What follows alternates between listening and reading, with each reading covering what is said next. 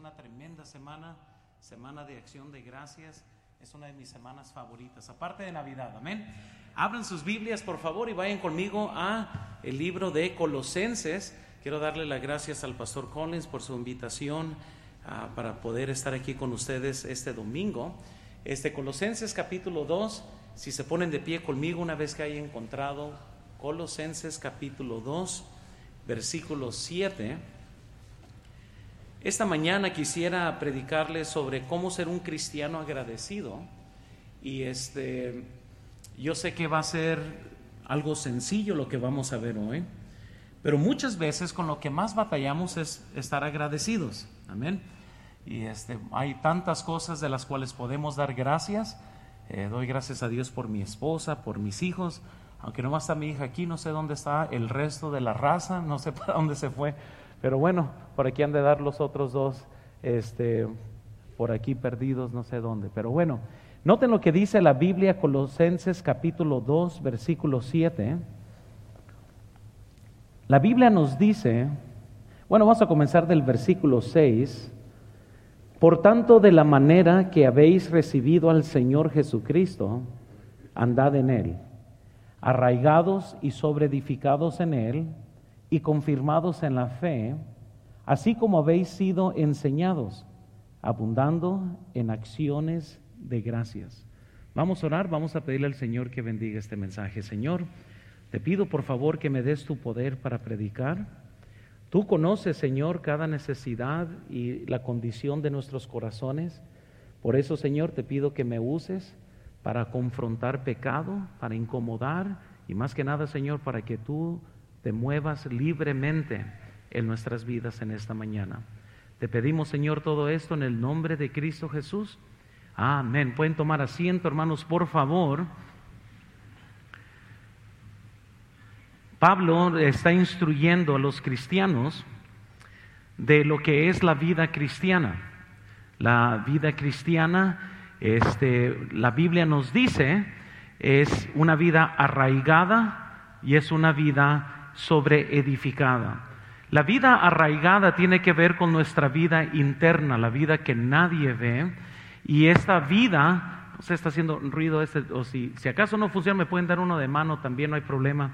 Este, la, la vida arraigada es una vida íntima, la vida que nadie ve.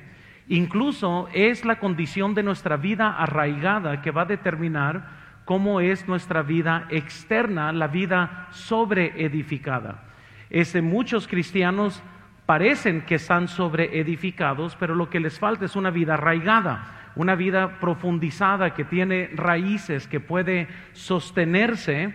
Y, la Biblia nos dice en el versículo 7, arraigados y sobre edificados. Ambas cosas son necesarias, nuestra vida íntima con Dios, la vida que nadie ve, nuestra fe, la condición de nuestra devoción, y sobre esta vida es que sale la vida sobre edificada, la vida pública, la vida que todo mundo ve. Esta vida será una vida que es afirmada por la fe. Este, pero, hermanos, la vida cristiana es una vida que debe de ser, o más bien como dice el versículo 7, debe de abundar en acciones de gracias. Este, la satisfacción, hermanos, hace que cualquier hombre pobre se sienta como un hombre rico y la codicia transforma a cualquier hombre rico a que se sienta lo más pobre. Y, todo tiene que ver con la condición de cómo somos nosotros internamente. Elizabeth Elliot dijo, Dios ha prometido suplir todas nuestras necesidades, lo que no tenemos hoy, no lo necesitamos hoy. Amén. Y, muchas veces la codicia comienza a obrar en nuestras vidas y afecta la forma que nosotros tomamos decisiones. Y como cristianos entonces aprendemos este, que nuestra fe este, cuenta mucho en los momentos difíciles, la, la forma que nosotros vivimos tiene que ver cómo está nuestra vida arraigada en Cristo. Son los momentos difíciles que en realidad revela quién es usted. Es ahí donde se va a dar cuenta qué tipo de fe tiene, es ahí donde se va a dar cuenta si verdaderamente ha estado arraigado y este, pensamos que tenemos fe hasta que este, somos enfrentados con un desafío que le revela exactamente ese, dónde se encuentra tal fe.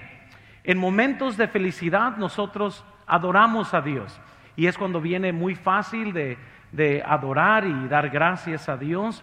En momentos difíciles es cuando nosotros buscamos a Dios. Esos son los tiempos que facilita el ser sensibles a Dios y buscar a Dios. En momentos de soledad, nosotros adoramos a Dios. En momentos dolorosos es cuando nosotros debemos de confiar en Dios. Ahora, una cosa es ser agradecido y otra cosa es este, dar gracias. ¿Y, cuántos de nosotros padres no conocemos que a lo mejor nuestros hijos pueden estar agradecidos, pero no todo el tiempo da gracias? Y uno tiene que enseñarle a los hijos, hey, di gracias. Cuando alguien te da algo, pues da las gracias. E, este, y es algo que nosotros tenemos que enseñar a los hijos. La gratitud es lo que sientes, el dar gracias es lo que haces. Y son dos cosas distintas en la forma que esas dos cosas van unidas. Entonces, lo peor que nosotros podemos ser como cristianos es ingratos. Oh, como conozco cristianos que son ingratos. Eh, este, cuando hablas con ellos parece que todo les va mal siempre. ¿Cuántos conocen? No levanten la mano, ¿eh? pero ¿cuántos conocen uno? Eh? Ahí lo puedes decir en tu corazón. De, siempre, ¿cómo estás? Pues bueno, pues es que podría. Y, y, casi te dan ganas de decir, pues muérete, muérete ya. Amén. Si, si la vida está ya, ¿verdad? Ya ni una vez ya eh, llega a tu fin, ¿verdad? Pero hay muchos cristianos que así, cuando hablas con ellos, nada bueno está sucediendo en sus vidas, nada, parece ser que todo siempre le está yendo mal. Y, lo que ha sucedido es que han perdido su corazón de agradecimiento.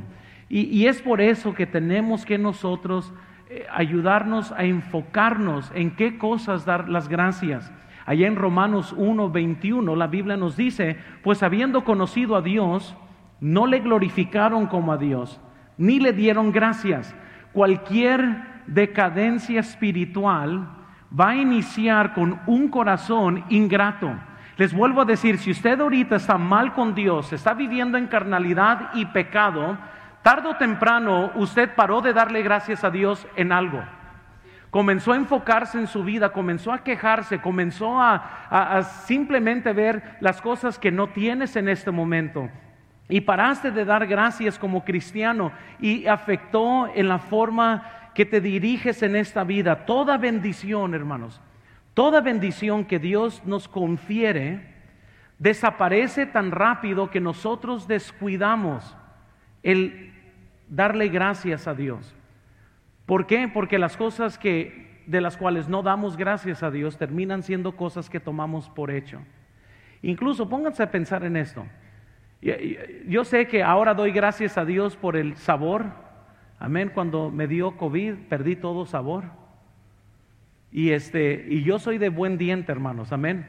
Ustedes me pueden ver y yo soy de buen diente, como, amén, y podemos hacer competencias de ver quién le gusta comer más. Pero en ese momento jamás había comido por comer sin tener la delicia del comer. Amén. O sea, comíamos porque teníamos que, pero la comida no me sabía a nada. Y, yo dije, hay personas que viven con esta condición. Y, este, y uno dice, no, gracias Señor que tengo sabor, esperemos. Ya mi esposa me comenzó a amenazar que a lo mejor me podía quedar así. No, hombre, yo dije, eso me asustó más. Amén. Me asustó más eso que cualquier otra cosa. Ella comenzó a leer que hay gente que se le, que se le queda el no poder oler o probar por mucho tiempo después. Yo le tenía más miedo a eso que cualquier otra cosa. Dije, ¿cómo podré vivir un año sin poder probar, sin poder e, este, saborear la carnita asada? Amén. Ahora, ustedes no saben lo que es carne asada. Amén. En Sonora tenemos carne asada. Amén. Ahí sí es la mejor carne eh, ese que he probado en mi vida. Pero imagínense, algo tan chico como, como probar, oler, olfato. Y, este, y cómo podemos dar gracias aún por las cosas pequeñas. Eh, el hijo del pastor David Cortés, este, cuando estuvo en nuestra iglesia, estaba dando gracias que ahora su hijo podría ir al baño. Y, uno toma por demás que puede ir al baño, pero cuando tu vida depende de esto, una buena señal de poder ir al baño. Es algo de qué dar gracias. ¿Cómo perdemos las cosas que Dios nos ha dado y las tomamos por hecho? Y perdemos el corazón de agradecimiento. Entonces, ¿cómo podemos ser cristianos agradecidos? Número uno, quiero nomás darles primero, quiero hablar sobre los ladrones del agradecimiento. ¿Cuáles son las cosas que nos roban el corazón agradecido? Y, noten conmigo, por favor, el versículo 2, este, eh, versículo 3 y 4, este, aquí de, de, este, de Colosenses 2, Pablo les está advirtiendo de varias personas a esta iglesia y le dice en el versículo 3, en quién están escondidos todos este, los tesoros de la sabiduría del conocimiento. A esto lo digo para que nadie os engañe con palabras persuasivas. Es algo interesante cómo Pablo le está diciendo a esta iglesia, mira, ten cuidado de aquellos que tienen falsa doctrina, que tienen falsa enseñanza. Ellos pueden llegar y moverlos, pueden persuadirlos, pueden quitarlos del camino. Hermanos, déjales digo, de la misma forma, aunque uno pensaría que dar gracias es muy natural y muy normal, les pudiera decir que hay cosas en nuestras vidas que nos persuaden, que nos quitan, que nos mueven de un camino de agradecimiento a eso les llamo los ladrones del agradecimiento. Y nosotros fácilmente podemos ser extraviados de una forma de pensar.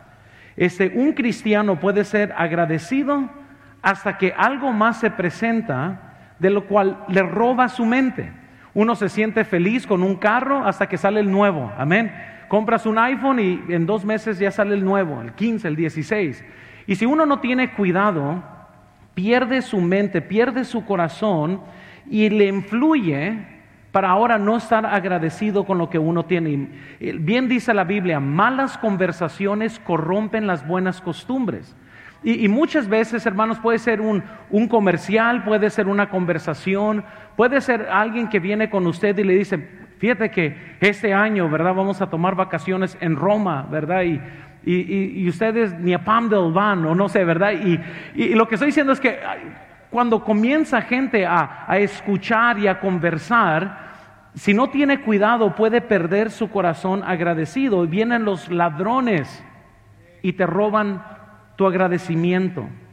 Entonces existen ladrones de nuestro agradecimiento, así como existen edificadores de nuestro agradecimiento. Y, rápidamente, déjales doy nomás varios ladrones. La comparación es un ladrón. La comparación. La felicidad termina cuando la comparación inicia. ¿Quieres ser un cristiano ingrato? Vive siempre comparándote. ¿Quiénes son los cristianos que menos disfrutan su vida cristiana de la iglesia bautista de Lancaster? Aquellos que viven siempre comparándose. Entran a la iglesia y están viendo cómo gente está vestida. Eh, eh, eh, vienen a la iglesia viendo qué tipo de carro alguien maneja. Viven continuamente preguntando, ¿y tú cuánto ganas? A ver, ¿cuánto ganas? ¿Cuántos pies cuadrados es tu casa? Y, y viven así solo para hacerse miserables. Porque siempre vas a perder en el juego de la comparación. Siempre, siempre hay alguien mejor que tú. Siempre. Amén. A menos que seas Carlos Slim y él aún es miserable por no ser salvo. Entonces yo les digo, nunca podemos ganar en el juego de la comparación. Nadie, todos perdemos. Segunda de Corintios 10, 12, la Biblia nos dice, porque no nos atrevemos a contradecir, a, contarnos, perdón, y compararnos con algunos que se alaban a sí mismos, pero ellos, midiéndose a sí mismos por sí mismos y comparándose consigo mismos, no son juiciosos. En el juego de la comparación todos perdemos. ¿Quieres ser feliz? Ve lo que Dios te ha dado y da gracias a Dios por ellos. Entonces, eh, si, si eres mejor en una área, noten aquí cómo el diablo trabaja te haces orgulloso. Si eres inferior en otra área, este, eres tentado a desanimarte. Y lo que Dios quiere hoy, que usted tenga un corazón satisfecho, un corazón agradecido. Eh, este, somos lo que somos. Hay, hay, hay, personas muy inteligentes y luego existimos el resto de nosotros. Amén. Eh, este, alguien un día entró a, mi oficina. Yo tengo más de cuatro mil libros en mi, en mi oficina. Eh, este, y alguien viene y dice, oh, pastor, dice, wow, has de ser una persona muy inteligente. Yo siempre les digo lo contrario, no, dije, eso es un testimonio de, mi tontería. Este, yo, cuando no veo libros asumo, no hombre, este, esta persona conoce mucho, ¿verdad? Tiene mucho conocimiento. Yo no, a mí se me olvida que cuánto pesa un talento, cuánto vale, eh, eh, quién es el abuelo de Abraham, quién sabe, amén. Yo siempre tengo que regresar y estudiar y recordarme estas cosas. Ahora hay gente que tiene muy buena memoria, yo no, yo siempre tengo que estar estudiando, pero uno tiene que aprender a hacer lo mejor con lo que tiene para poder vivir feliz. Entonces, nadie puede hacerte sentir inferior sin tu permiso. Te sientes inferior, es tu culpa. No porque Dios no ha sido bueno contigo, simplemente porque tú lo has permitido.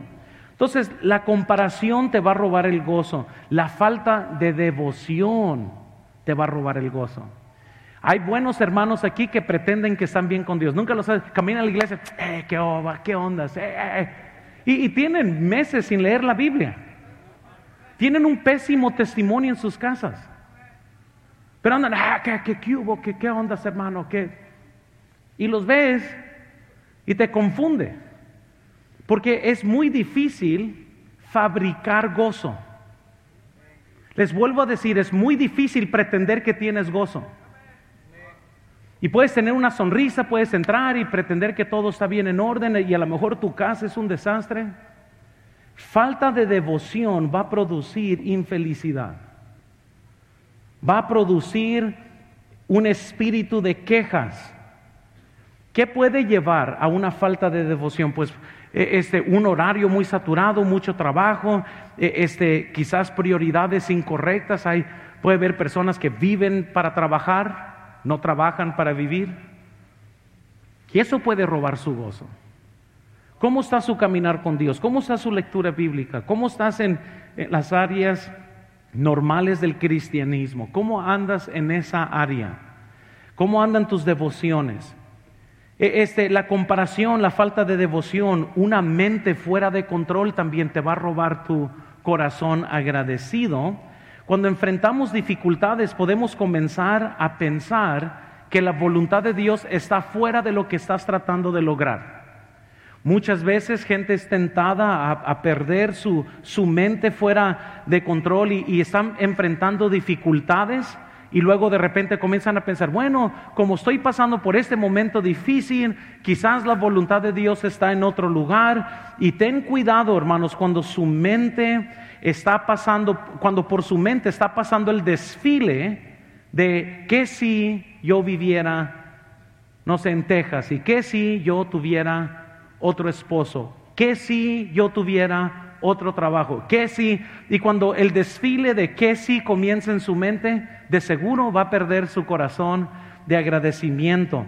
E, eh, la Biblia nos dice en Hechos 20, 24, pero de ninguna cosa hago caso ni estimo preciosa mi vida para mí mismo, como tal que, eh, eh, con tal que acabe mi carrera con gozo y el ministerio que recibí del Señor Jesús. Hermanos, de ninguna cosa hago caso. Ten cuidado. E, este, ¿Qué es lo que su mente le está produciendo? Entonces, la comparación, la falta de devoción, una mente fuera de control. Eh, ¿Qué tal esta cuarto? El cuarto ladrón. Conflicto no resuelto. Ay, hermanos, Dios quiso que las relaciones que nosotros tenemos unos con otros nos edifiquen, nos maduren, nos traigan alegría, este, y muchas veces son estos conflictos que roban el gozo. Hay hermanos aquí, bueno, estoy asumiendo que tienen tiempo que no se hablan. Y esos conflictos es muy difícil tener un corazón agradecido si estás en pleito con otras personas. Amén. Qué curioso que Pablo en Filipenses 4:2, noten, e, él dijo, ruego a Evodia y a Sintique que sean de un mismo sentir en el Señor. Si yo fuera Evodia y Cinti, que yo un día las vamos a conocer en el cielo, yo les voy a decir, oye, ¿qué pleitón tenían ustedes? Que hasta el Espíritu Santo de Dios inspiró en las escrituras ustedes deberían de estar en orden. Amén, ¿se imaginan? Miles de años después estamos leyendo de Sintique y Evodia que no se llevaban bien. Pero noten, ¿cómo puedes tener gozo si no puedes superar tu coraje? Si no has aprendido a perdonar. Perdonar no tiene que ver con el nivel de ofensa. Muchos piensan, bueno, si me, ofenden, eh, en un grado pequeño, entonces eso va a ser fácil perdonar, pero si te ofenden en algo grande, ahí no. Y, la verdad es, hermanos, el vivir amargado es una decisión de no perdonar. No, no, es que te, no es que te lastimaron mucho, es que has decidido vivir con capricho para la ruina suya misma, porque la otra persona que te dañó esa persona está feliz y andando en el mundo disfrutando su vida y usted se está hundiendo en amargura. Es muy difícil ser un cristiano agradecido mientras que rehusas perdonar a otro hermano en Cristo o a un familiar. Eh, hermanos, y yo los he escuchado y muchas veces en mi iglesia viene alguien y, ya, no, ya no son buenos cónyuges la esposa vive siempre airada o el esposo vive indiferente por haber rehusado en perdonarse. Y siempre comienzan las cosas así. Pero es que, pastor, es que no te imaginas, ¿sabes lo que hizo? Y, y, yo les permito hablar para que desahoguen su frustración y piensan que entre más grande y más profundo es el dolor, que yo voy a decir, ah, no, ódialo hasta que mueras, ódialo. Porque ellos piensan que entre más sal y pimienta le echan a la comida, ¿verdad? No, es que él, es que ella, no, es que eso y lo. Y ellos piensan que así, ah, fíjate nomás. Entonces, ignora lo que Jesús dijo. Ignóralo. Jesús obviamente no sabía lo que él estaba diciendo cuando él puso que perdonemos a nuestros, eh, eh, a nuestros enemigos y que los amemos. Él no sabía nada de lo que él estaba diciendo, porque él no conocía tu circunstancia, que es la peor de este mundo. O sea, ni el apóstol Pablo sufrió como usted. Y ya cuando lo ponen en perspectiva, ya no se quejan tanto. Amén. Porque o perdonas o te amargas. Y perdón es un acto de uno mismo. Uno perdona no porque la otra persona merece ser perdonado, uno perdona porque yo quiero ser feliz. Y no puedo ser feliz si no extiendo el perdón. Porque cuando yo perdono experimento la gracia de Dios en mi vida. Entonces los conflictos, hermanos, nos mandan a un camino de autodefensa, autojusticia, autoenfoque. Y si usted está viviendo hoy que cualquier cosa te molesta, cualquier cosa te hace explotar, cualquier cosa te pones a la defensiva, vas caminando y piensas que todo el mundo está hablando de ti, hay algo mal en tu corazón. Y no puedes ser una persona agradecida mientras que estás viviendo de esta forma. Entonces la comparación, la falta de devoción, una mente fuera de control, conflicto no resuelto, expectativas no realistas. Muchos tienen la expectativa que merecen lo que otros tienen. Y así viven todas sus vidas. Yo, yo merezco, ¿y por qué ellos sí y yo no? Y no hay nada que arruine el espíritu de alguien que cuando alguien tiene expectativas. Muchos matrimonios se meten en problemas cuando tienen expectativas y no se cumplen. Yo muchas veces he cometido este error. Yo, yo, hermanos, y como les digo, soy de buen hambre, así que allá alrededor de las 5 o 6 de la tarde ya comienza un monstruo dentro de mí, amén, que tiene que ser alimentado, ¿verdad? Entonces yo muchas veces llego a la casa no le digo a mi esposa, y siempre mi esposa me dice, mándame un mensaje media hora antes que salgas de la oficina para tener las cosas listas. Y yo muchas veces se me olvida.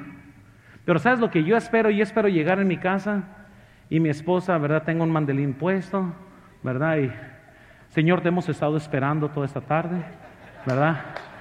ven, entra, entra en el gozo de tu casa, ¿verdad? Este, aquí está la mesa, aquí está todo servido, eh, este, y, ven, y si quieres, para que no te molestes, ¿verdad? hasta te ayudo a masticar la comida si quieres, ¿verdad? Entonces, uno se imagina cuántas cosas y tiene una expectativa, y cuando uno, cuando yo llego con mucha hambre, y mi esposa todavía está como a medias de la comida, eh, eh, yo ya aprendí a no decir nada, pero el hecho que no se satisfagó una expectativa que yo tenía, uno tiende a frustrarse, tiende a perder gozo, pierde a comenzar a decir, oh, yo estaba esperando. Y muy similar a Naamán, que cuando él, eh, ¿verdad?, estaba enfermo y que le, dijo el, el, profeta, ve y tírate allá al río siete veces. Él no esperaba eso. Lo que él esperaba es que el profeta lo sanara en ese momento y su expectativa no fue cumplida. Y él comenzó entonces a batallar con las órdenes. Hermanos, si usted tiene expectativas no realistas, siempre va a vivir insatisfecho. Siempre. No hay nada, hermanos, que mate el agradecimiento que es de como expectativas no cumplidas. Entonces, vemos los ladrones, hermanos, del agradecimiento. Noten número dos ¿Cómo podemos cultivar agradecimiento en nuestros corazones? Este, ¿Cómo podemos cultivar? Dice la Biblia en el versículo 7, arraigados y sobreedificados en Él y confirmados en la fe, así como habéis sido enseñados abundando en acciones de gracias. ¿Cómo podemos abundar en acciones de gracias? Hermanos, primero, entregue su situación a Dios. Y yo no sé, estoy seguro que entre medio de muchos de nosotros aquí, van a haber diferentes situaciones que cada quien está enfrentando. De seguro hay dificultades y, y si esta dificultad fue traída por Dios, va a ser para fortalecerle. Si esta dificultad fue traída para corregirte, es para mejorarte. Si esa dificultad fue traída por el diablo, es para desanimarte. Y yo no sé por qué está enfrentando una dificultad en esta mañana. Lo que sí le puedo decir es cualquiera que sea, entrégasela a Dios y sabemos que a los que aman a Dios todas las cosas le ayudan a bien. Si te sientes, hermano, si, si sientes que es difícil, pídele fuerzas a Dios. Si sientes que ya no puedes, pide gracia, pídele gracia. Si sientes que es tu culpa, entonces pide perdón. Y yo no sé qué es lo que sientes en este momento por la dificultad que enfrentas, pero siempre hay algo que se puede hacer. Entonces entrega la situación presente a Dios. También, hermanos, haz el hábito de dar gracias a Dios por las cosas chicas. Caminas, tienes salud, da gracias a Dios. Tienes hijos saludables, da gracias a Dios. Hermanos, eh, hasta ahorita Dios nos ha mantenido vivos, dale gracias a Dios.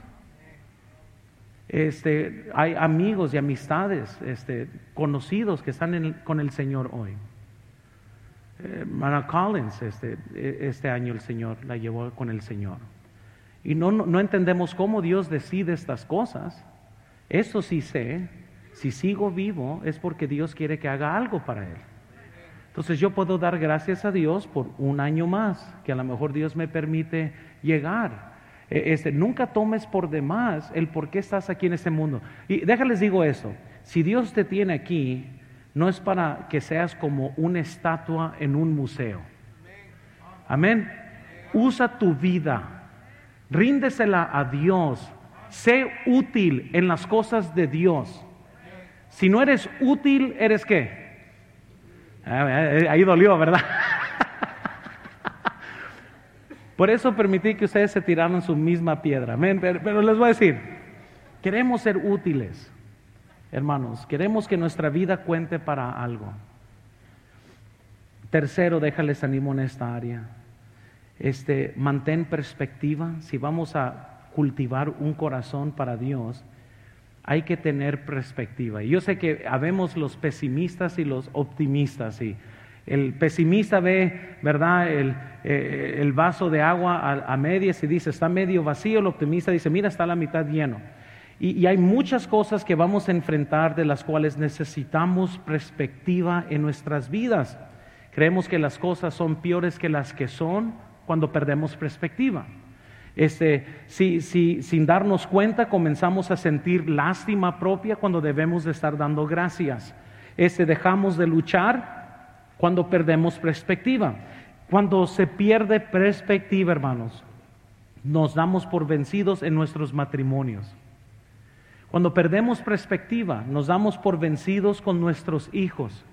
Hay muchos que tienen tiempo que ya no intervienen en las vidas de sus hijos. Lo ves como un caos perdido y ahí lo dejaste a un lado y ya no has estado en la lucha por tus hijos.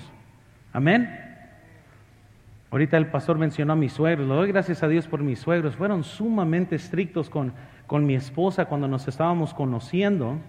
Eh, este, y doy gracias a Dios por ello. Gracias a Dios que eh, eh, me permitieron conocer a mi esposa y gracias a Dios que cuando me casé con mi esposa por la lucha de mis suegros, este, me casé con una tremenda mujer de Dios. Por la lucha de mis suegros. Ah, hay padres aquí que han dejado sus hijos al diablo por no estar interviniendo. Amén. Y pudiera decir mucho de esto. Pero no pares de luchar por tus hijos, no pares de luchar por tus por tu matrimonio. Eh, no pierdas perspectiva de lo que Dios está tratando de hacer. Siempre, hermanos, recuerda que Dios nos ha dado más de lo que nosotros merecemos. Siempre. Y da gracias a Dios por esto. En Salmo 103, 10 dice, no ha hecho con nosotros conforme a nuestras iniquidades. No ha hecho con nosotros conforme a nuestras iniquidades. Entonces, hermanos, les animo, hay, existen los ladrones de agradecimiento, eh, cómo cultivar un corazón de agradecimiento. Y quiero terminar con esto rápidamente. La expresión del agradecimiento. ¿Cómo se expresa el agradecimiento? ¿Qué haces para expresar? Si dice la Biblia, abundando en acciones de gracias, ¿cómo podemos expresar? Primero, déjales digo, podemos cantar con agradecimiento. Amén. Yo estoy convencido que cuando están cantando muchos nomás mueven sus labios y, verdaderamente no están cantando de corazón. No están dando gracias a Dios por medio de los himnos que se cantan. No, no están agradecidos de corazón. ¿Qué tal en la forma que sirves? ¿Sirves con corazón de agradecimiento? Cuando vienes aquí a la iglesia es como una guerra mundial antes de llegar a la iglesia por tener que alistar a tus hijos, por para que todos salgan a, ¿verdad? a tiempo y para cuando ya llegas aquí estás de malas, estás frustrado, estás enojado, enojada. ¿Cómo sirves a Dios? Déjales hago esta pregunta, ¿estás sirviendo a Dios? Porque hay muchos hermanos que se dan el lujo, escúchenme, se dan el lujo de ser servidos. Amén. Amén, ahí está una piedrita ahí. ¿Estás sirviendo en algo? Y si estás sirviendo, ¿en qué? No, no, pensemos por un minuto que nomás por ser guapos o bonitas ya, ya, ya, ya tumbaste a Goliat. Dios quiere que nosotros le sirvamos a Él. Entonces vienes a la iglesia, y obviamente si usted es nuevo en la iglesia, sigue viniendo. Eso es más para los, ya los cuerudos, amén, los que tienen tiempo, amén. ¿Qué estás haciendo para Dios? Debemos de servir con un corazón agradecido. ¿Sabes cómo se sirve eso? Wow, yo merezco el infierno, Señor, me salvaste. ¿Qué puedo hacer por ti, Señor? Ese es servir con un corazón agradecido. Pero ¿qué tal esto? Damos con agradecimiento también. En unos minutos van a firmar y van a tomar esta tarjeta y esto va a reflejar qué de usted. ¿Va a reflejar un corazón de agradecimiento o va a reflejar un corazón egoísta? Todo lo que hacemos debe de ser por agradecimiento, contemplando que merecemos el infierno, todo lo demás es por bendición de Dios. Entonces, cuando usted canta por amor a, quizás gente que, está visitando por primera vez, usted cante con gozo, con una alegría, Eh, Este, yo sé que muchos no les pueden ver sus sonrisas si tiene cubrebocas, pero sonríe de todas maneras porque Dios le está viendo. Y cuando usted viene a la iglesia y va a servir, no pierda perspectiva de por qué sirve a Dios. No se desanime, sirva a Dios con gozo, con alegría, con agradecimiento. Y cuando es tiempo de comprometerse a Dios, cuando es tiempo de dar al Señor, también nosotros damos por agradecimiento a Dios. Cuando usted se compromete, no crea que Dios está en el cielo diciendo, ay, no sé cómo la voy a hacer sin el hermano tal y tal. Si Él no se compromete, no sé cómo le voy a hacer. Pero eso sí les voy a decir, nos conviene a nosotros comprometernos para poner a Dios primero. Donde se encuentra tu tesoro, se encuentra qué? Tu corazón. Yo no pensaría que sería al revés. Así que personas siempre dicen, ay, Dios no quiere mi billetera, Él quiere mi corazón. Precisamente, cuando le das a Dios tu corazón, pues tu corazón está donde está tu tesoro. Yo no me les quiero animar hoy. ¿Qué tipo de cristiano eres? ¿Eres un cristiano agradecido o eres un cristiano ingrato? ¿Estás cultivando agradecimiento en tu corazón? ¿O estás viviendo así todo enojado, siempre entrando a la iglesia a la defensiva, siempre enojado con alguien, siempre, ¿verdad?, quejándote de algo? ¿Cómo está tu corazón en esta mañana? Demos gracias a Dios, hermanos, que estamos aquí y vivamos el propósito de por qué Dios nos tiene vivos en este momento.